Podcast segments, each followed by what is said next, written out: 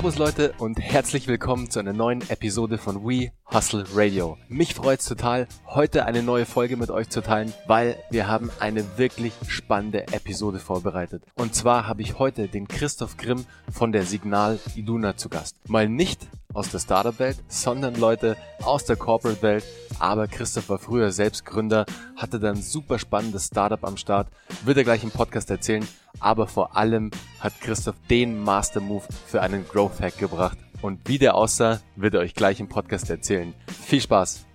Christoph, hallo, herzlich willkommen zu We Hustle Radio. Es freut mich sehr, dich heute als Interviewgast begrüßen zu dürfen, weil vor allem wechseln wir heute sozusagen auf die dunkle Seite und wir sind mal nicht im Startup-Bereich unterwegs, sondern im Corporate-Bereich. Erzähl uns doch mal ein paar Sätze zu deiner Person und deinem Background und was du bei Signal Iduna so treibst.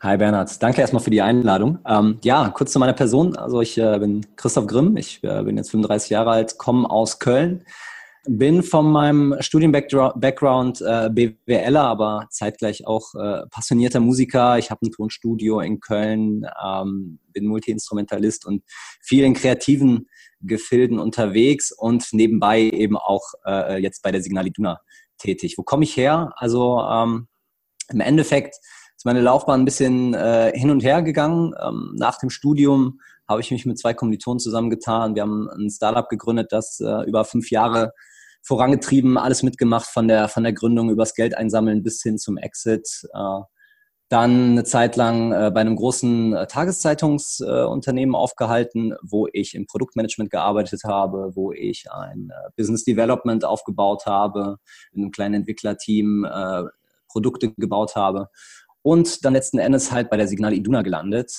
wo ich jetzt als digitaler Projektleiter tätig bin. Okay, stark, sehr interessant. Christoph, was war das denn für ein Startup, das du da damals mit deinen Kollegen gegründet hast? Also im Endeffekt äh, war das Startup ähm, entstand aus einem aus einem Problem, das meine Mitgründer hatten die ich im Studium kennengelernt hatte. Sie selbst haben sich sozusagen ihr, ihr Taschengeld aufgebessert, indem sie Veranstaltungen in ganz Deutschland äh, veranstaltet haben, Partys, Konzerte. Und sie hatten immer das Problem äh, für sich, den Pain, dass immer, wenn sie in eine neue Stadt kamen, sie sich mit den lokalen Medien auseinandersetzen mussten, um die Veranstaltung zu bewerben. Also haben sie gesagt, hey, wieso gibt es eigentlich nicht eine zentrale Plattform, äh, wo Veranstalter einmal eintragen und es ist direkt bei allen lokalen Medien vertreten. Vielleicht kann ich darüber auch direkt eine Anzeige buchen. Also haben wir ähm, ein Netzwerk für Veranstalter ins Leben gerufen. Open Event Network heißt das. Das gibt's heute auch immer noch, wo man als Veranstalter quasi kostenlos seine Veranstaltung eintragen kann. Und wir verbreiten das dann sozusagen an die lokal relevanten äh, Medien, die wiederum dann auch äh, Kunden von uns sind, von uns dann White-Label-Kalender zur Verfügung stellen. Und äh, so haben wir im Endeffekt so eine, so eine End-to-End-Lösung für Events im Online-Bereich. Und äh, genau, das haben wir über, über fünf Jahre vorangetrieben haben äh, äh, viele äh, uns häufig hin und her bewegt, also wirklich nicht direkt von Anfang an auch gewusst, was wir da eigentlich vorhaben.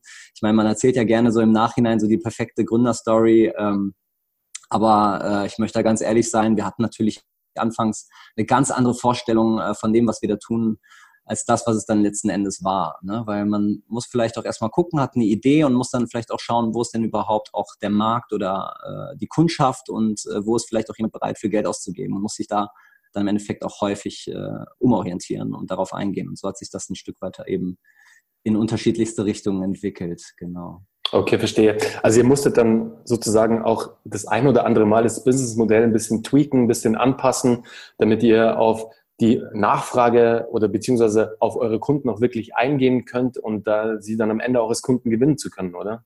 Ja, also was uns da sehr geholfen hat zum Beispiel, war tatsächlich, wir hatten ähm, irgendwann als neuen Investor äh, Frank Thelen zum Beispiel dazu gewonnen hatten, der uns einen, einen guten, äh, äh, ein guter Mentor war in, de, in der Hinsicht, dass er der uns geholfen hat, äh, zu fokussieren, worauf wir jetzt eigentlich äh, wirklich Wert legen sollen. Weil ich glaube, das Problem ist gerade bei bei, ähm, bei Gründern, die ja vielleicht jetzt auch noch nicht so die riesen Erfahrungen haben, A, in, im Aufbau von Unternehmen und B, auch in der Entwicklung von Geschäftsmodellen ist, ähm, dass man sich auf auf äh, gewisse Aspekte fokussieren muss und, und die dann erstmal ausbauen muss und zeigen sollte, dass das funktioniert. Und das haben wir ähm, ganz gut vorangetrieben. Das war bei uns dann zum Beispiel der Punkt, dass wir sagen, hey, lass mal so ein bisschen von der äh, äh, User-Seite ab. Also wir hatten selber auch einen Veranstaltungskalender online, wo wir quasi einfach die Endnutzer auch mit bedienen wollten. Aber auf der anderen Seite hatten wir eben auch ein White-Label-Geschäft, wo wir also zum Beispiel an, an, an Medienunternehmen, die auf ihrer Webseite irgendwie einen Veranstaltungskalender haben, diesen als White-Label vertrieben haben. Halt gemerkt haben, hey, da ist die Kohle, da haben wir eine viel größere Reichweite und da haben wir auch ein viel äh, größeres Asset für den Veranstalter, wenn wir ihm sagen können, hey, wir sind jetzt, wir können eine Veranstaltung auf den großen Tageszeitungen platzieren. Also haben wir uns darauf äh, äh, letzten Endes fokussiert und andere Dinge dann auch rausgenommen. Mhm. Das war ein extremer Zugewinn. Sehr spannend, sehr interessant, Christoph. Also ähnlich haben es wir es damals auch bei Kinoheld gemacht. Sprich, wir haben relativ schnell gemerkt, wow, okay, wenn wir ähm, das komplette Geschäft als Plattformgeschäft betreiben und die Kunden auf unsere Seite ziehen müssen, also sozusagen ähm, Custom Acquisition betreiben müssen und die natürlich auch im meisten Falle, im, im größten Falle paid ist, kostet uns ein Kunde sehr, sehr viel Geld. Also haben wir relativ schnell die Idee entwickelt, iFrames und auch so, sogenannte, wie du es gerade auch gesagt hast, White-Label-Lösungen für unsere Kinokunden anzubieten, im Sinne von einem Shop-System, das komplett auf die CI des Kinos angepasst ist, das mhm. dann auch auf der Website des Kinos implementiert wurde, um uns so natürlich auf der einen Seite die Marketingkosten zu sparen, aber auf der anderen Seite natürlich den Traffic des Kinos mitzunehmen und da wirklich gleich auch die Buchungen zu generieren auf der Seite des Kinos, was für uns ja. damals extrem wichtig war, und uns dann sozusagen aufs nächste Level gehoben hat.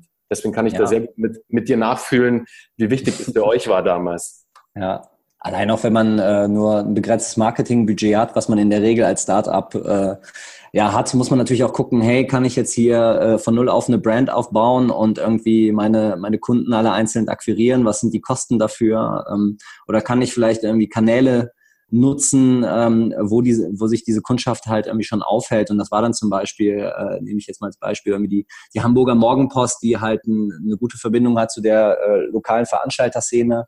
Als wir da ein White Label platziert haben und einfach mal so einen, so einen kleinen Kasten da drauf gebaut haben, äh, lieber Veranstalter, willst du hier jetzt kostenlos deine Veranstaltung veröffentlichen oder vielleicht sogar eine kleine Anzeige hier buchen, dann klick mal hier. Das war halt ein äh, super Referrer, ne? also gar keine Frage. Super, kann, kann, ich mir vorstellen. Also ich fühle da komplett gerade mit, weil ich genau das Gleiche durchgangen bin, sozusagen, Christoph.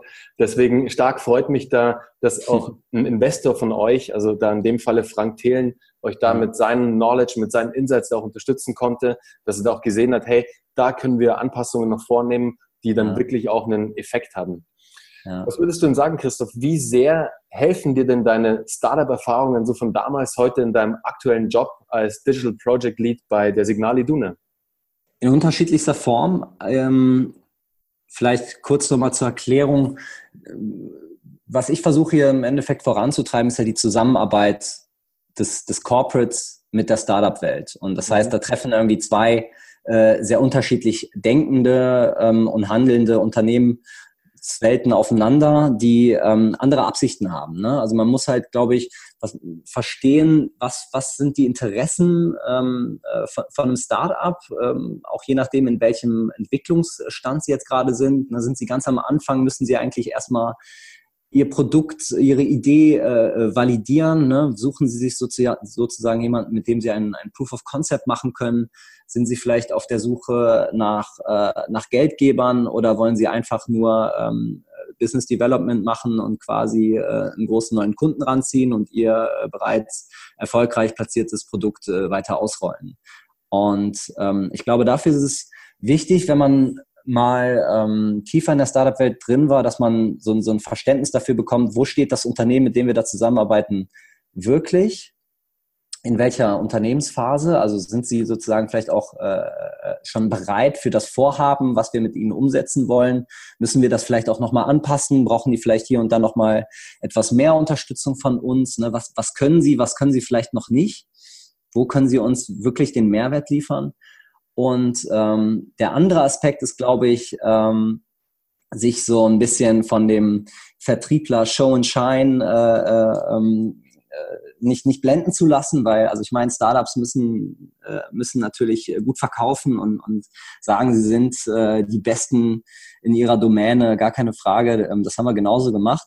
Äh, trotzdem ist es wichtig, halt auch hinter die Fassade schauen zu können, das Produkt zu verstehen, einerseits äh, von der Business- Logik, aber auf der anderen Seite natürlich auch äh, von der technischen Seite. Also wenn wir als Signal Iduna uns sagen, hey, okay, wir haben vielleicht äh, in, in technologischen Aspekten hinken wir noch ein bisschen hinterher, also suchen wir uns dafür gewisse Partner, die da sehr stark sind, dann muss man das zumindest ähm, grob einschätzen können, ähm, ist der jetzt wirklich äh, gut in dem, was der uns da äh, andrehen will? Ist das wirklich künstliche Intelligenz oder ist das einfach ein regelbasiertes äh, ähm, Framework, was die da einem andrehen? Ne? Also das, deswegen ist es einerseits, glaube ich, so diese Business-Komponente und auf der anderen Seite dieses ähm, technische Produktverständnis, was einem extrem weiterhilft, A, den Partner einzuschätzen, mit dem man sich da äh, zusammentun möchte äh, und B, zu gucken, ob das äh, in dem Umfang auch machbar ist, was man davor hat.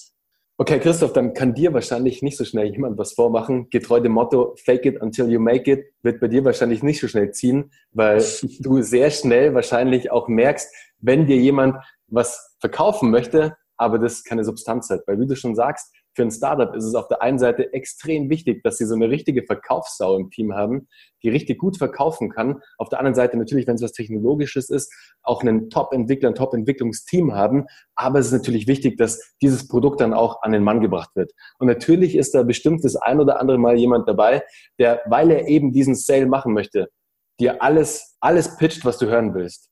Und vielleicht sind da auch mal ein, zwei Sachen dabei, die dieses Produkt noch nicht kann, die vielleicht irgendwo auf der Roadmap stehen aber dieses Produkt noch lange nicht kann zur Zeit des Abschlusses sozusagen. Deswegen glaube ich, kommt dir das da sehr, sehr zugute, dass du eben auf der anderen Seite schon warst und genau weißt auch, hey, wenn ich damals bei einem möglichen großen neuen Kunden war, dann bin ich genauso aufgetreten und habe halt versucht, dieses Produkt zu verkaufen und habe halt einen wahnsinnig geilen Sales Pitch abgeliefert, auch wenn es vielleicht, wenn das Produkt vielleicht manchmal noch nicht so weit war und wir irgendwie noch einen Click-Dummy hatten etc., aber da hast du dann einfach die Erfahrung und siehst ganz schnell, hey, da steckt was dahinter oder der will mir jetzt nur was verkaufen. Die Jungs lasse ich lieber noch mal ein bisschen weiterentwickeln, bevor wir da tiefer ins Geschäft gehen. Die Frage wollte ich eigentlich erst später bringen, aber ich bringe sie jetzt, weil sie passt eigentlich gerade ganz gut, Christoph. Was können dann Startups deiner Meinung nach von großen Unternehmen lernen, Christoph? Ich glaube, das sind unterschiedlichste ähm, Dinge. Also ähm, ich glaube, man kann viel man kann viel von einem äh, großen Unternehmen lernen, weil letzten Endes war jedes große Unternehmen irgendwann mal ein Start-up. Also man kann vielleicht, äh, man hat da vielleicht so, so eine Art, äh, einen Blick in den Spiegel, ja, also äh, bin, bin ich das in 20 Jahren, ja, ähm, äh, was gefällt mir daran, was gefällt mir nicht daran? Äh, und äh, dann vielleicht auch so ein bisschen so rückwärts gewandt betrachten, was hat dieses Unternehmen eigentlich gemacht, um jetzt da zu stehen, wo sie jetzt sind. Ne? Also, dass man versucht, so für die eigene äh, Startup- oder Unternehmensentwicklung zu schauen, was kann ich mir vielleicht abgucken, was ist, was ist gut gelaufen oder was finde ich, was läuft gut bei diesem großen Unternehmen, mit dem ich hier äh, gerade zusammenarbeite, was kann ich mir da ein Stück weit von abschneiden und was will ich vielleicht nicht. Ne? Also man, man kennt ja so die Klassiker, mh, hm, der, der Laden ist irgendwie äh, total äh, prozessbasiert, äh, lange Entscheidungswege, das muss dann hier nochmal den Vorstand zur Abstimmung. Mensch, wir hätten das im halben Jahr schon umsetzen können, jetzt sind wir schon zwei Jahre dran. Ähm, was hat dazu geführt, ne, dass, dass, äh, dass solche ähm, Organisationsstrukturen entstehen und was kann man vielleicht auch tun, um das zu verhindern? Um das vielleicht auch so von vornherein, wenn man so ein Unternehmen neu macht, anders zu tun. Das ist, glaube ich, ein wichtiger, wichtiger Punkt.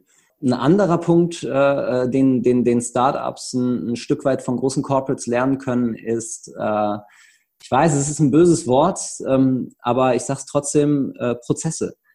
Also Prozesse können immens helfen. Ich war, äh, kann mich noch sehr gut daran erinnern, wie wir gestartet sind. Wir waren äh, drei Gründer, hatten einen Entwickler, einen Frontend-Entwickler und ab dafür. Ne? Also klar kann man in so einem kleinen Team, da macht jeder alles. Und äh, eigentlich arbeiten wir gemeinsam an, an einer Vision. So, nun wachsen wir, wir kriegen eine Wachstumsfinanzierung, wir, äh, wir stellen Vertriebler ein, wir, stellen, wir stellen Menschen ein, die zusätzlich entwickeln sollen.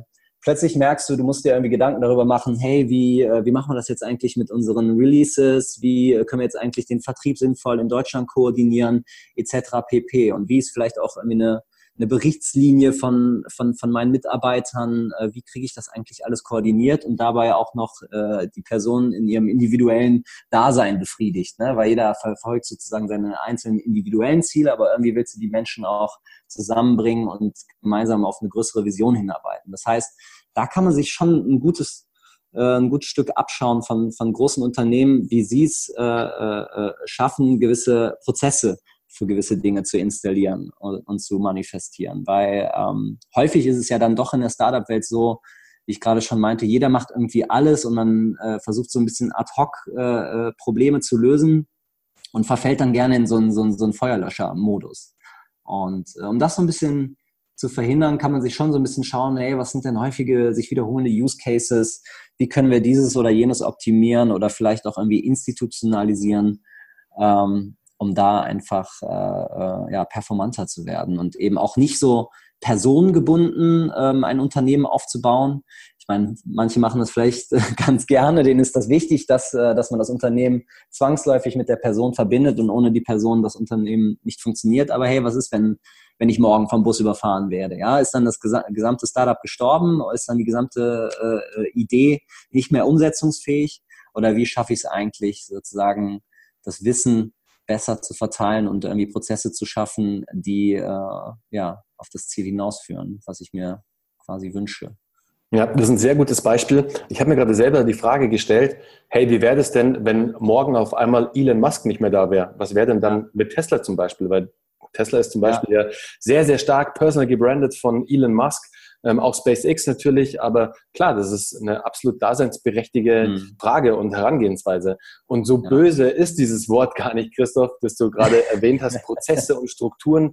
Ich ja. finde es extrem wichtig, weil wie du schon sagst, am Anfang macht jeder alles und jeder versucht, eine Task zu übernehmen, wo er gut ist oder er löscht irgendwo einen Brand, weil es gibt ohne Ende Brände am Anfang. Du musst eigentlich nur mhm. dauernd Brände löschen. Aber irgendwann kommst du in einen Modus, wo es extrem wichtig wird, dass du bestimmte Prozesse einführst, weil ansonsten überrennt dich das Tagesgeschäft so schnell, so schnell kannst du gar nicht gucken.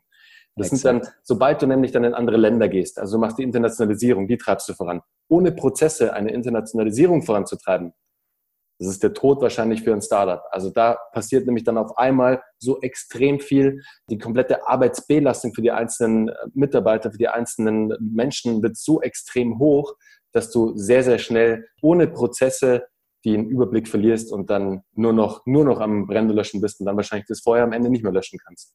Deswegen glaube ich auch, dass, dass man von einem großen Konzern sehr viel lernen kann, weil, wie du schon sagst, der Konzern war auch mal klein. Irgendwann ging es auch mal los. Und das ganze, diese ganzen Learnings, diese ganze, diese Lernprozesse, die auch das Unternehmen, das große Corporate, das große Unternehmen durchgangen ist, das sind Learnings, die sind Gold wert. Und ich glaube, dass da jeder Gründer sehr, sehr dankbar ist für diese Prozesse, für diese Learnings der Prozesse, die ihr dann einem Startup zum Beispiel beibringen könnt. Weil, da kommen wir gleich zum nächsten Punkt, Christoph.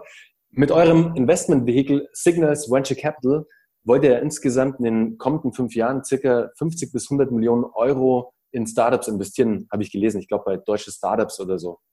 Genau. Christoph, mit welchen Startups arbeitet ihr denn aktuell zusammen? Vielleicht kannst du da uns ein paar Highlights nennen, was ihr da auch gerade für Use Cases vorantreibt. Also vielleicht ähm, kurz nochmal zu, zu Signals VC, um, um vielleicht auch für die, die es noch nicht kennen, ähm, so ein Verständnis dafür zu geben. Ähm, vielleicht auch, was es nicht ist. Also Signals VC ist für uns ähm, das Investmentvehikel der, der Signal Iduna, das ist schon korrekt, genau. Wir haben, haben einen Fonds aufgelegt mit 100 Millionen Euro, den wir bereitstellen für ähm, unterschiedlichste Startups, wo wir ähm, in unterschiedliche Bereiche investieren.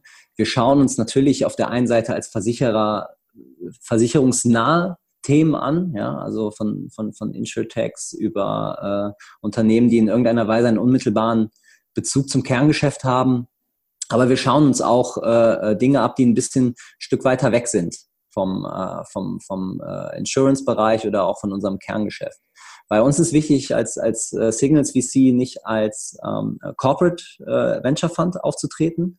Ähm, ich glaube, davon äh, hat, die, hat die Welt genug und ich glaube auch, dass äh, derzeit auf dem Markt genug Geld dafür da ist, dass ein Gründer äh, jetzt nicht in den sauren Apfel beißen muss, um mit einem Corporate direkt ins Bett steigen zu müssen, der irgendwie 51 Prozent von dir haben will, um dich dann letzten Endes doch zu kaufen und dich maximal unattraktiv für weitere Investoren zu machen. Deswegen ähm, ist es uns wichtig, dass wir das nicht das sind, sondern wir investieren sozusagen und arbeiten auch mit, mit, mit Startups äh, da ein bisschen unverfänglicher zusammen. Das heißt, wir schauen uns einerseits, äh, wir, wir nennen es Wave One Investments, das sind so für uns die, die Themen, die so einen unmittelbaren Bezug zum, zum Kerngeschäft haben. Im Bereich Insurtech oder PropTech oder Mobility sich aufhalten. Da haben wir zum Beispiel im, im vergangenen Jahr ein Invest getätigt in den Insurance as a Service Anbieter Element, der aus dem äh, FinLeap-Universum äh, kommt.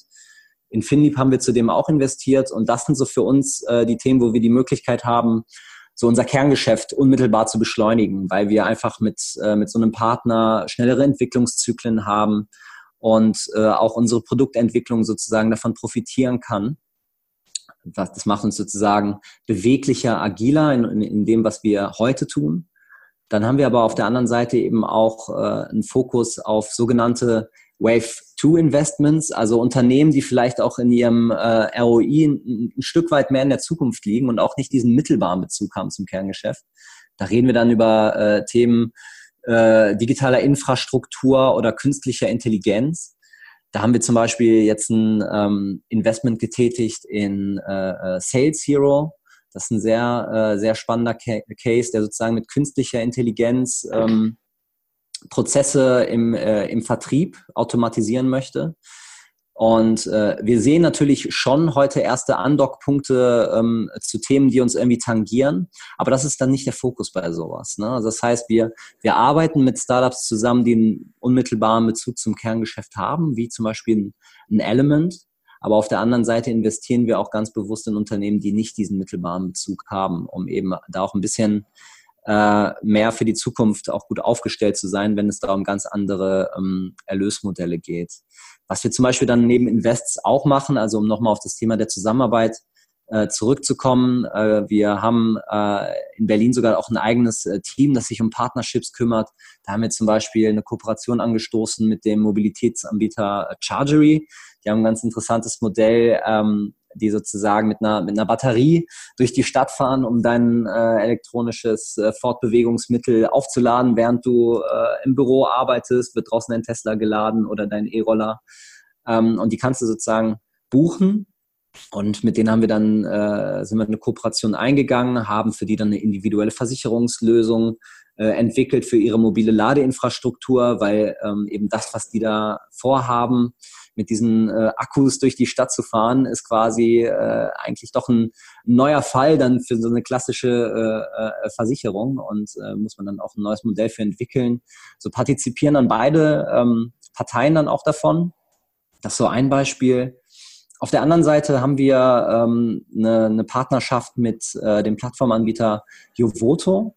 Das ist eine, ähm, ich nenne es mal, eine kreative ähm, äh, Cloud, wo du die Möglichkeit hast, ähm, gewisse Kreativaufträge ähm, einer ausgewählten äh, Kreativ-Community auf der ganzen Welt zur Verfügung zu stellen, die dann sozusagen deinen Auftrag bearbeitet. So ein bisschen wie, äh, also ich, ich scheue den Vergleich jetzt mit 99 Designs, weil es vermessen wäre, weil also es ist ein, ein kuratierter Talent-Hub, wo man wirklich äh, Top-Talente hat. Äh, ähm, das geht von irgendwelchen ähm, Kreativen, die äh, sonst mit Frog Design arbeiten oder äh, allen möglichen großen Agenturen und die sich sozusagen darüber ein zusätzliches ähm, Beibrot verdienen. Und da haben wir sozusagen den, den Zugriff auf Talente, die wir so niemals ähm, akquirieren könnten, für uns gewinnen könnten, nur für uns zu arbeiten, haben wir so äh, as a Service sozusagen äh, zur Verfügung gestellt und können dann eben auch ähm, äh, Signal Iduna interne Aufträge, wenn es um Redesign der Website geht, wenn es um Marketingkampagnen geht, wenn es um äh,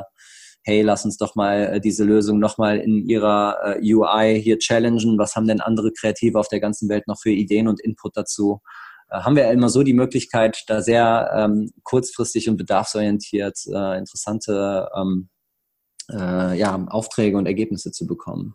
Sehr spannend. Also vor allem der letzte Case, vor ja. allem da glaube ich auch, wie du es gerade erwähnt hast, das ist natürlich für euch als Signale Iduna auch sehr, sehr, sehr von Vorteil, weil ihr auf einmal dann an Talent kommt, an das ihr wahrscheinlich so nicht gekommen wärt, weil ihr da wirklich den direkten Zugang habt, auch um vielleicht auch dann neue Impulse setzen zu lassen, ob es jetzt im Bereich UX ist, im Bereich Marketing ist, Online-Marketing, Performance-Marketing, whatever, you name it aber ihr habt auf einmal Zugang und zwar relativ authentischen und einen glaubwürdigen Zugang zu diesen Experten, weil ihr eben mit dieser Company eine Kooperation habt. Vielleicht kannst du nochmal den Namen der Company sagen?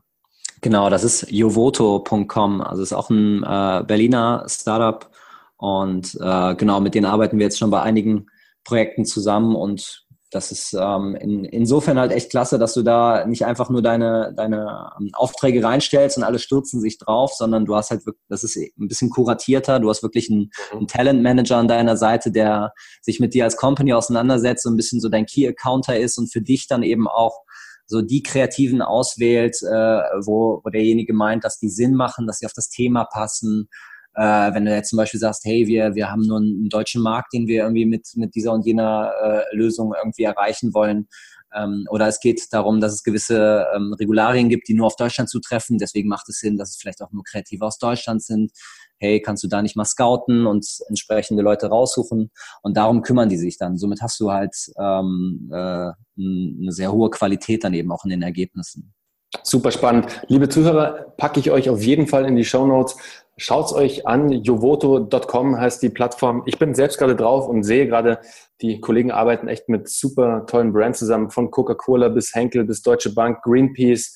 Also da sind wirklich namhafte, große Firmen vertreten. Kann auch für euch Sinn machen, wenn ihr vielleicht gerade in einem Projekt steckt, wenn ihr da vielleicht gerade auch von den Kapazitäten her Engpässe habt oder wenn ihr einfach mal ein bisschen neuen Input braucht, einfach mal ein bisschen was Neues, was vielleicht was ihr vielleicht nicht jetzt in der Company bei euch habt und einfach mal was Neues auch als Anstoß sucht, checkt auf jeden Fall da mal die Plattform ab. Ich glaube, das kann sehr, sehr sinnvoll für euch sein. Wie gesagt, packe ich euch in die Show Notes und dann guckt euch Jovoto mal selbst an. Christoph, ich habe da noch eine Frage dazu. Macht ihr auch derzeit was in der, im Blockchain-Bereich? Wie siehst du da die Möglichkeiten der Blockchain-Technologie auch bei einem Versicherungsunternehmen ein? Also arbeitet ihr da gerade vielleicht auch in einem eigenen Blockchain-Projekt? Habt ihr vielleicht gerade ein Startup, mit dem ihr zusammenarbeitet in diesem Bereich? Würde mich mal interessieren. Also wir haben derzeit, also ich finde, wir finden Blockchain sehr interessant, verfolgen auch, ähm, was da passiert. Man muss natürlich ehrlicherweise sagen, das, was da passiert, ist ja jetzt alles noch in einer, in einer sehr frühen Phase.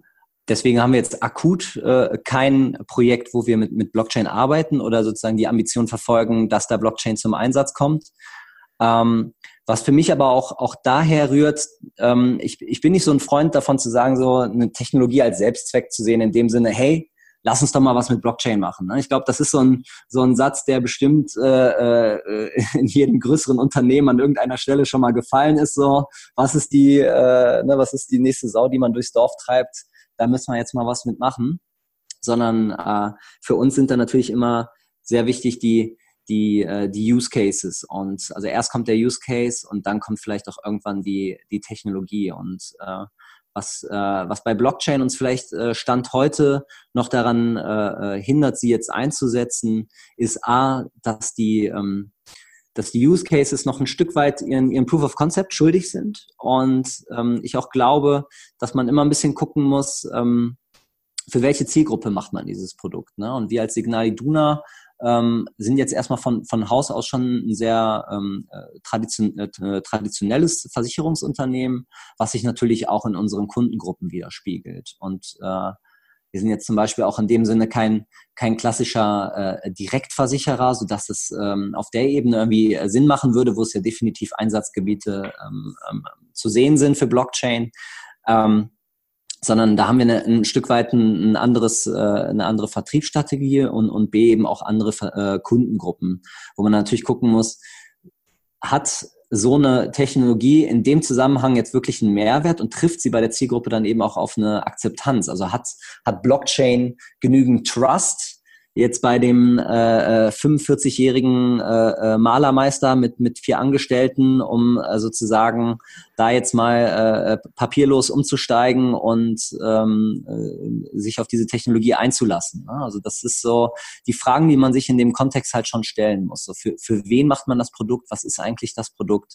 Und dann kommt irgendwann auch die Frage nach der Technologie. Und ähm, deswegen also nicht falsch verstehen es geht nicht darum, dass wir das ausschließen oder äh, nicht, nicht gut finden, sondern ich finde das eine, eine sehr wichtige Entwicklung und ich glaube, da, da braucht es einfach noch ein, noch ein paar Jahre und auch eine, eine gewisse äh, Durchdringung, bis das auch vielleicht mal so beim Endkunden überhaupt erst angekommen ist.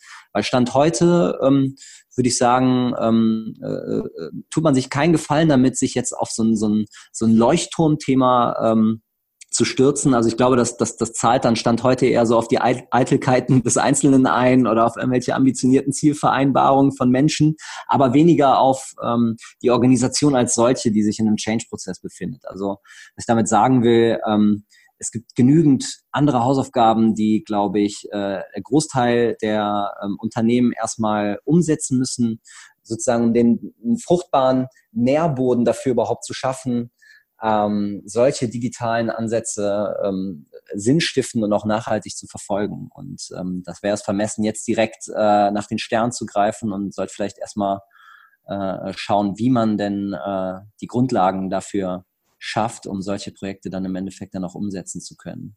Hm, verstehe. Ihr habt es auf jeden Fall auf dem Schirm. Ähm, die Technologie ist spannend, keine Frage, definitiv.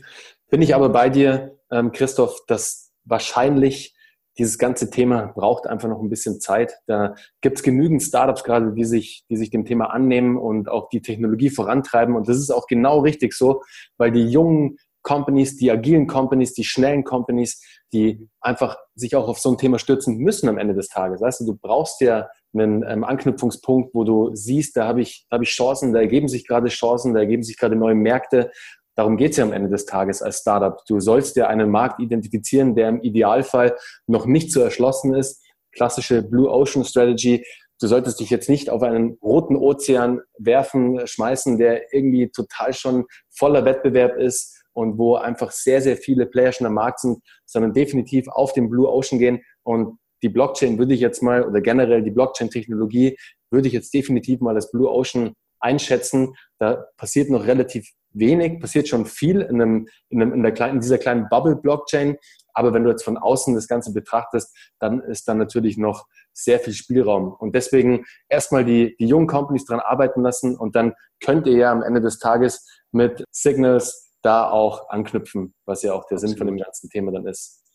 Genau. Christoph, aus deiner Zeit als Gründer, jetzt springen wir mal ein bisschen zurück. Ja. Das interessiert mich natürlich als Gründer und Unternehmer auch immer sehr. Was war denn dein größter Marketing- oder Growth-Hack damals bei deinem eigenen Startup? Oh. ähm, ja, äh, ich würde sagen, ähm, es ist vielleicht eine sehr individuelle Geschichte. Ähm, also ich würde würd, würd zwei Dinge dann nennen. Das eine ist, äh, was, was hat uns eigentlich äh, geholfen, so den ersten Kickstart äh, so äh, hinzubekommen, erste Nutzer zu bekommen und vielleicht auch ein erstes Investment zu bekommen. Weil, also für, für jedes äh, äh, neue Unternehmen oder für jedes neue Produkt stellt man sich jetzt die Frage so, okay, jetzt haben wir ja was gebaut, äh, jetzt brauchen wir nur noch die Nutzer. Wie kriegen wir jetzt die Early Adopter, die Multiplikatoren äh, auf, auf das Produkt gehoben? Und ähm, wir wollten gerne in, in Blogs vertreten sein, sozusagen ein bisschen, äh, bisschen Presse bekommen, damit äh, überhaupt bekannt wird, dass wir jetzt am Start sind, dass sich Leute für einen Beta-Test anmelden können. Und äh, da war mein äh, äh, äh, Growth Hack oder das, was äh, da am, am, am besten gezogen hat, dass ich äh, einen Song geschrieben habe äh, darüber, dass wir jetzt da sind und äh, Early Adopter und, und Beta-Tester für unsere Plattform suchen.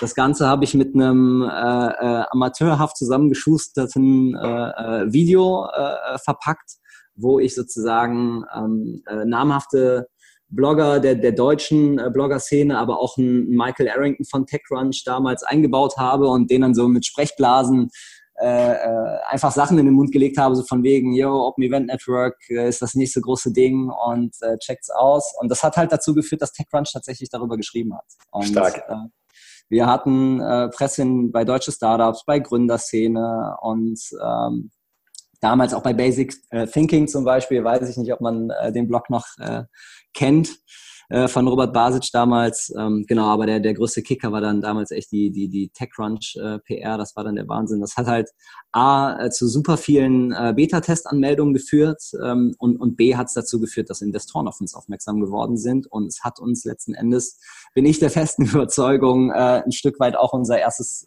großes Invest ermöglicht. Das war so sage ich mal, äh, der, der, der Kickstart äh, einfach so diese, diese Menschen auf so eine äh, lustige, unkonventionelle Art und Weise ähm, direkt anzusprechen mit so einem Musikvideo.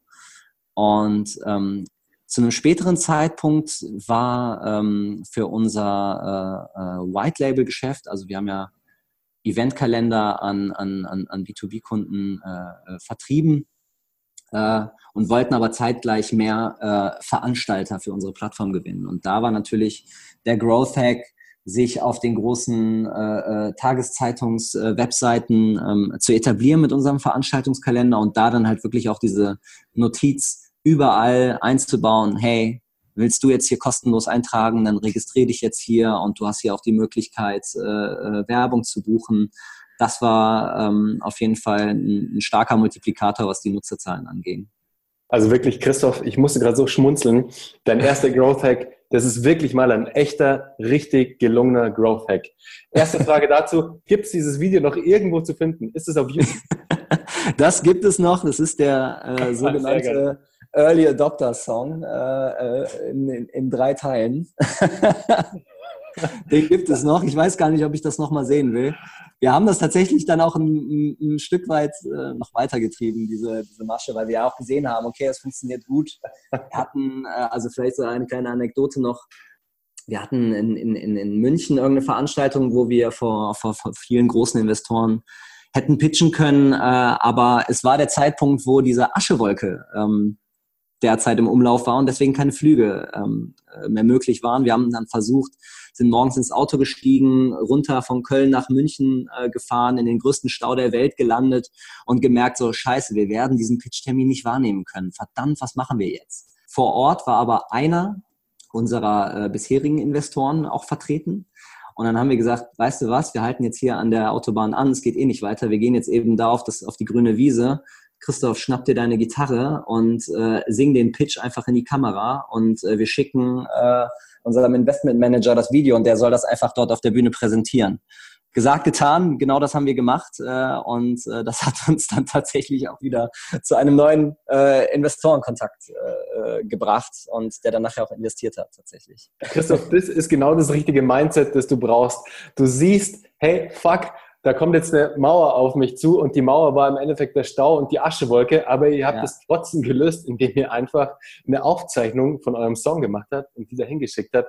Genau. Es ist echt stark. Also liebe Zuhörer, ich packe euch den Link zu dem Early Adapter Song auf, zu dem, liebe Zuhörer, ich packe euch den Link zu dem Early Adapter Song auf jeden Fall in die Show Notes. Ich bin auch da drauf. Ich höre ihn mir auch gleich an, Christoph. Mega oh starker Growth Hack. Also wirklich da ganz dicke Kudos von meiner Seite. Sehr, sehr geil. Aber ihr seht, liebe Zuhörer, ihr hört, liebe Zuhörer, ein guter, eine gute Vorgehensweise, ein kleiner Hack kann sein, dass wenn ihr Presse macht, wenn ihr jetzt beispielsweise, es muss kein Song sein, es kann auch ein Blogartikel sein, es kann ein Podcast sein, es kann whatever sein. Aber bleiben wir mal beim Thema Podcast wenn ihr einen Podcast aufnimmt und es vielleicht eine Solo-Episode ist und ihr habt vielleicht Themen, die auch andere große Podcaster betreffen, scheut euch nicht davor, droppt diesen Namen auch in eurem Podcast, macht da auch einen Shoutout an diesen Podcaster oder an diesen Blogger, weil wenn er es hört, steigert ihr dadurch die Möglichkeit, dass er das Ganze vielleicht repostet, retweetet, auf seinem Blog auch veröffentlicht, weil er sieht, okay, ich habe davon auch einen Mehrwert. Ich werde da an dem ganzen Content-Snippet ähm, auch erwähnt und meine Zuhörer oder meine, meine Leser ziehen auch einen Mehrwert raus. Also scheut euch da nicht davor, probiert es auf jeden Fall aus, macht einen Shoutout in eurem, in eurem Content und versucht dadurch eure Reichweite zu steigern. Auf jeden Fall geiler Ansatz, Christoph. Finde ich mega. Finde ich wirklich mega. Zählt auf jeden Fall zu den Top Growth Hacks bisher im Podcast. Auf jeden Fall. Jetzt von, von ganz oben runter gestiegen, vom geilsten Growth Hack runter zum größten Fuck-up oder zum Fail, den du hattest. Puh. Ähm, ja, was ist ein, ein großer Fail? Also ich glaube, es, es gibt nicht so, so, so den Moment des, des größten, größten Fuck-ups. So. da würde ich mich, glaube ich, schwer tun, da jetzt etwas konkret zu benennen. Aber ähm, ich glaube, so grundsätzlich so in der, in der Handlungsweise und in der Denkweise ähm, finde ich im Nachhinein einer der, der, der größten Fails, dass man äh, zu lange ähm, äh, äh, Dinge bei sich gehalten hat, also sich sehr schwer damit getan hat, ähm, äh, Aufgaben zu delegieren, Verantwortung auch äh, anderen zu übergeben, weil äh, man muss vielleicht auch akzeptieren, nur weil man jetzt ein Unternehmen, Unternehmen gegründet hat, ist man noch lang keine gute äh, Führungskraft. Ja, also wenn du mit Menschen zusammenarbeitest, dann solltest du find, das ist für mich so eines der wichtigen Learnings, nicht darauf achten, dass du Leute hast, die dir irgendwie gehörig und untertänig sind, sondern die vor allen Dingen besser sind in dem, äh, äh, was sie tun sollen, als du es bist. Und äh, du sollst diesen Leuten dann auch eine gewisse äh, Verantwortung und Eigenverantwortung übergeben. Und ich glaube, das war ein, das war äh, ein Fuck-up, zu lange damit zu warten, äh, Verantwortung auf andere zu übertragen, Aufgaben zu delegieren. Das ist, glaube ich, etwas, was man viel früher hätte machen sollen. Und das andere ist, ähm, äh, sich vielleicht auch ähm, von seinem Fokus abbringen zu lassen. Und äh, ich meine, das klingt jetzt äh, also so generisch oder so, so äh, floskelhaft, das auch klingt. Aber komm mal in die Situation, wenn du äh, ein Anbieter von, von der White Label Software bist und du sprichst mit deinem Kunden und der wünscht sich halt diese zehn Balkone, die da noch dran gebaut werden sollen. Und du musst dir halt wirklich jedes Mal überlegen, tue ich das jetzt, weil dieser Kunde für mich sehr wichtig ist? Baue ich diese Balkone an oder bringt mich das hier gerade komplett weg von meiner eigentlichen, äh, von meiner eigentlichen äh, Zielverfolgung? Klar, es ist am Anfang, glaube ich, wichtig, äh, da so ein Stück weit ähm, auch erstmal alles zu machen und vielleicht auch hier und da so äh, Agentur zu spielen für einen großen Kunden. Aber ähm, das sind Dinge, die dir irgendwann äh, richtig hart auf die Füße fallen können, wenn man sich dazu sehr verrennt und eben anfängt für eine äh, Technologie, die man vielleicht äh, skalieren möchte, sie an, an viele vertreiben möchte, zu viele individuelle Locken und Balkone anzubauen. Das ist, glaube ich, ein, ein Fail, den man so als Learning gut mitgeben kann. Hm, also da auch zu lernen, Nein zu sagen und das Nein aber auch gut zu verargumentieren, dass es halt ein Nein ist da, wo auch dann Einsicht kommt auf der anderen Seite.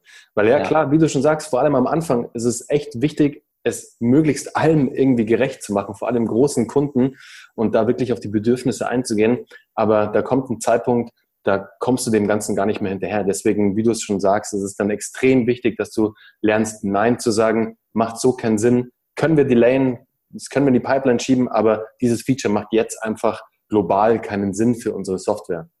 Was war denn der beste Ratschlag, Christoph, den du jemals als Unternehmer erhalten hast? Ja, ich, also das, das zahlt, glaube ich, so ein bisschen auf, auf, den, auf den Fail ein. Ähm, hm. Das Thema Fokus. Ne? Also, dass man, äh, äh wenn man wenn man beweisen will, dass, dass sein Business äh, funktioniert, dann sollte man sich auch da auf, auf, die, auf die, die Kerntreiber äh, fokussieren. Was ist das, was, was, was sich da voranbringt? Und ähm, da haben wir einfach äh, ähm, durch ein gutes Mentoring unserer Investoren halt ähm, äh, gut dran gearbeitet, dass wir uns A, uns selber als Personen auf das fokussieren, worin wir stark sind und um mal davon wegzukommen, so jeder macht irgendwie alles. Also wie wichtig es ist, äh, sein, sein, sein Team-Setup zu hinterfragen. Haben wir eigentlich äh, äh, gute, sich ergänzende Kompetenzen? Wo fehlt es uns? Und äh, macht es wirklich Sinn, dass jeder halt irgendwie alles macht oder kann man sich nicht besser aufteilen, dass sich jeder in seinem Aufgabenbereich fokussiert? Aber auf der anderen Seite natürlich auch äh, in dem Business, das man vorhat, dass, äh, um auf, auf unser konkretes Beispiel der, der, der Veranstalterplattform zurückzukommen, dass du hast so das Henne-Ei-Problem so ein Stück weit. Ja, du, wir brauchen die, die Veranstalter, die den Content äh, äh, bringen und vielleicht eine Anzeige buchen, aber auf der anderen Seite brauchen wir auch irgendwie äh, äh, Webseiten, die unser White Label einbinden. Und dann musst du halt gucken, auf, äh, auf wen setzen wir jetzt eigentlich den Fokus? Wo haben wir jetzt überhaupt die Möglichkeit, ähm, unser Business sinnvoll aufzubauen, anstatt irgendwie an, an vier, fünf Stellen gleichzeitig zu schrauben? muss man halt in Anbetracht der, der ähm, knappen Ressourcen, die man zur Verfügung hat und vielleicht auch äh, eng gesteckten Zielen, muss man sich dann einfach fokussieren auf eins dieser Themen und, und sagen, hey, Vielleicht falle ich damit voll auf die Schnauze, aber entweder ich gebe jetzt auf das 100 Prozent und versuche es wenigstens oder ich gebe jetzt irgendwie auf drei Dinge irgendwie nur äh, 33 Prozent und dann wird halt alles so ein bisschen. Ja, also dann hast du aber auch leider nicht den Case, der irgendwie für einen Investor spannend ist und der für dich auch äh, nicht ein skalierbares Business darstellt. Definitiv bin ich zu 100 Prozent bei dir, Christoph. Das Thema Fokus ist extrem wichtig, ist ein extrem wichtiger Punkt auch in deinem eigenen Mindset, das du setzen musst, um da auch wirklich die Ziele, die du dir selbst steckst, dann am Ende auch zu erreichen. Also war für mich auch ganz lange ähm, wirklich schwierig, da den Fokus immer richtig zu setzen, weil immer sehr, sehr viele Themen irgendwie aufgepoppt sind, wo ich dachte, da rentiert sich jetzt wirklich Zeit und Muße zu investieren und wirklich Power drauf zu geben, aber dann im Nachhinein gemerkt habe, okay, shit, da hätte ich vielleicht zwei, drei, vier Themen nicht machen sollen, sondern mich nur auf Thema fünf konzentrieren müssen. Heute kann ich das und heute weiß ich das auch, wie das funktioniert. Damals hätte ich da bestimmt noch den einen oder anderen Anstoß von einem anderen Gründer beziehungsweise von einem anderen Unternehmer brauchen können. Aber es gibt ja da auch zu dem Thema super viel Literatur zum Thema Fokus und wie du dich wirklich, wie du dein eigenes Mindset auch schärfen kannst. Hast du da vielleicht auch irgendwie ein spannendes Buch mal in der letzten Zeit gelesen, Christoph, das du als Buchtipp für unsere Zuhörer mitgeben kannst? Puh, also ich muss äh, ähm, leider gestehen, dass ich tatsächlich nicht der der große ähm, ähm, Leser bin. Ähm, hab durchaus äh, trotzdem mich letztens auch noch mal ähm, ähm, dazu bewegt, ein bisschen ein bisschen mehr zu lesen, weil ich das einfach auch schade finde. Bin dann allerdings nicht so der Fan, äh, ähm, mich dann mit äh, äh Managementbüchern oder ich äh, nenne es mal so esoterischen äh, Motiv äh, Motivationssachbüchern äh, auseinanderzusetzen. Ähm, habe mich jetzt äh, letztens für ein, für ein ganz spannendes Buch entschieden, das ähm, nicht wirklich einen Bezug jetzt zur, zur Businesswelt hat oder vielleicht jetzt auch so mit zum Thema Fokus, aber ich finde es trotzdem spannend und lesenswert, weil es einfach ein, ein schöner Brain-Teaser ist. Das ist das neue Buch von äh, Daniel C. Dennett. Es nennt sich von Bakterien zu Bach und ähm, der Mensch ist ein äh, Philosoph, Philosoph und versucht ein, ein Stück weit naturwissenschaftlich äh, zu erklären, warum die Menschen so sind, wie sie sind. Also machen, er macht so eine Reise durch die Entwicklungsgeschichte des menschlichen Bewusstseins, was jetzt fast schon wieder ein bisschen esoterisch klingt, ist es aber gar nicht, sondern stattdessen versucht er menschliche Gefühle und auch äh, wie, äh, worauf basieren wir unsere Entscheidungen, was ist eigentlich Bewusstsein, Unterbewusstsein sehr äh, naturwissenschaftlich äh, zu erklären. Und das ist äh, sehr, sehr spannend und ein, ein schöner Brain-Teaser, auch einfach mal fernab von den Themen, die einen vielleicht auch sonst so in, äh, im allgemeinen Business-Dasein, im alltäglichen so beschäftigen.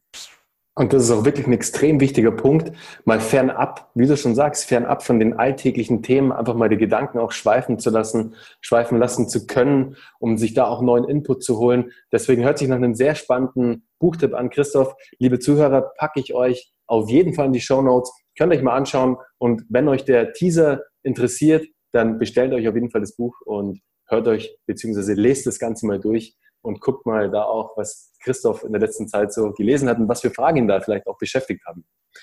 Christoph, wir kommen zur letzten Frage im Podcast. Es ist sehr schade, weil ich könnte noch echt lange mit dir weiterquatschen. Es ist sehr, sehr spannend. Hast du eine Morgenroutine? Weißt du, wir haben ja im Podcast bei We Hustle Radio interviewe ich ja. immer alle meine Interviewgäste zu ihren Morgenroutinen. Was macht ein Gründer oder Unternehmer oder ein Angestellter in leitender Position am Morgen, um einfach seinen Tag perfekt zu starten? Ja, ja ich würde jetzt gerne sagen, ich stehe um äh, 5 Uhr auf, meditiere und, und laufe 15 Kilometer, ähm, möchte aber äh, da äh, lieber ehrlich sein. Ähm, so, äh, so eine wirkliche Morgenroutine habe ich nicht. Also was man vielleicht als, als Morgenroutine bei mir sehen kann, ist, dass äh, wenn ich aufstehe, ist es mir wichtig, äh, zumindest einmal am Tag äh, einen guten Kaffee zu trinken und äh, das ist meiner, den ich zu Hause handgemacht äh, jeden Morgen mit meiner kleinen Bialetti Espresso Kochermaschine auf der Herdplatte äh, anfertige und dann einfach aus dem Küchenfenster schaue und, und sehe, wie Ehrenfeld langsam wach wird, bevor ich dann ins Auto steige, um eine Stunde nach Dortmund zu fahren. Das ist wow. so ein Stück weit meine Morgenroutine. Okay. Heißt es vielleicht, ihr habt bei euch in der Company keinen guten Kaffee oder was? Ach, das ist, glaube ich, immer so ein Stück weit äh, Ansichtssache. Der Kaffee ist schlecht. Ne? Also äh, will, will den jetzt hier gar nicht so dissen. Aber äh, es ist natürlich immer noch mal ein bisschen was anderes. So dieser Maschinenkaffee gegenüber etwas, was du dann dir selber nochmal zu Hause auf der Herdplatte anschauen. Fühle ich, fühle ich komplett mit dir mit, Christoph. Geht mir genauso. Ich benutze morgens immer einen Coffee Dripper. Also ich ähm, mache mir meinen Kaffee auch immer frisch, mal die Bohnen frisch und meine Frau auf der anderen Seite guckt mich manchmal an wie ein Auto und sagt, komm, nimm doch einfach die Maschine her so. Aber das ja. ist für mich so ein ganz wichtiger Part meiner, meiner Morgenroutine auch, dass ich mir frische Kaffeebohnen mache. Also wirklich, dass alleine der Duft, wenn der so in die Nase steigt, das ist so geil morgens. Das gibt mir dann auch gleich so ein wohliges, schönes Gefühl einfach. Da werde ich wach. Und Absolut. deswegen verstehe ich dich da ganz gut, dass du da auch großen Wert dann am Morgen drauf legst. Das ist dann sozusagen deine Meditation am Morgen. Genau, und es ist vielleicht auch ein Stück weit, also wir beschäftigen uns gerade im digitalen Kontext ja immer sehr abstrakt äh, mit, mit, mit Themen und mit, mit, mit virtuellen Gütern, sage ich jetzt mal so, so ein Stück weit, dann ist es irgendwie schön, zumindest einmal am Tag so was, was Handfestes zu machen. Ne? Einmal so die Bohnen in die Hand nehmen, die malen und kochen und sagen, ja, das habe ich gemacht. ja, ganz genau. Ist auch so ein Ding wie mit dem Bett machen. Also es ist auch so, das Bett zu machen am Morgen direkt, nachdem du aus dem Bett steigst, das ist schon mal die erste Task, die du erledigt hast am Morgen. Es gibt dir einfach ein gutes Gefühl. Ich ja. zum Beispiel habe immer den Job, dass ich morgens die Spülmaschine ein- und ausräume. Und das gibt mir immer gleich ein gutes Gefühl, weil ich weiß, hey, erste Aufgabe erledigt, so kann es weitergehen. Genau, du siehst, was du getan hast. Ganz genau. Christoph, ich sag echt schon mal vielen, vielen Dank für das tolle Interview. Es waren super spannende Punkte dabei. Also auch, wie ihr als Unternehmen, als Corporate tickt, aber auch im Endeffekt, was deine Story ist, wie du überhaupt da hingekommen bist, wo du heute bist. Fand ich sehr, sehr spannend. Vor allem, ich muss noch mal sagen, dein Growth Hack ist einfach legendär. es ist echt ein starkes Ding. Da werde ich mir das ein oder andere mal abgucken. Vielleicht mache ich in Zukunft auch noch irgendeinen Song für meinen Podcast. Mal gucken, liebe Zuhörer. Ihr könnt gespannt sein und mich dann richtig auslachen, wenn es nach hinten losgeht. Aber zumindest hätte ich es ausprobiert. Aber ich habe natürlich kein Talent, was Singen angeht. Vielleicht komme ich da nochmal auf dich zurück, Christoph. Sehr gerne. Cool. In diesem Sinne, Christoph, herzlichen Dank. Ich entlasse dich jetzt wieder in deinen wohlverdienten Nachmittag. Vielleicht holst du dir jetzt auch erstmal einen Kaffee. Vielleicht machst du dir auch erstmal einen Kaffee. Mal gucken. Und dann würde ich sagen, ciao. Genau so. Danke, Bernhard.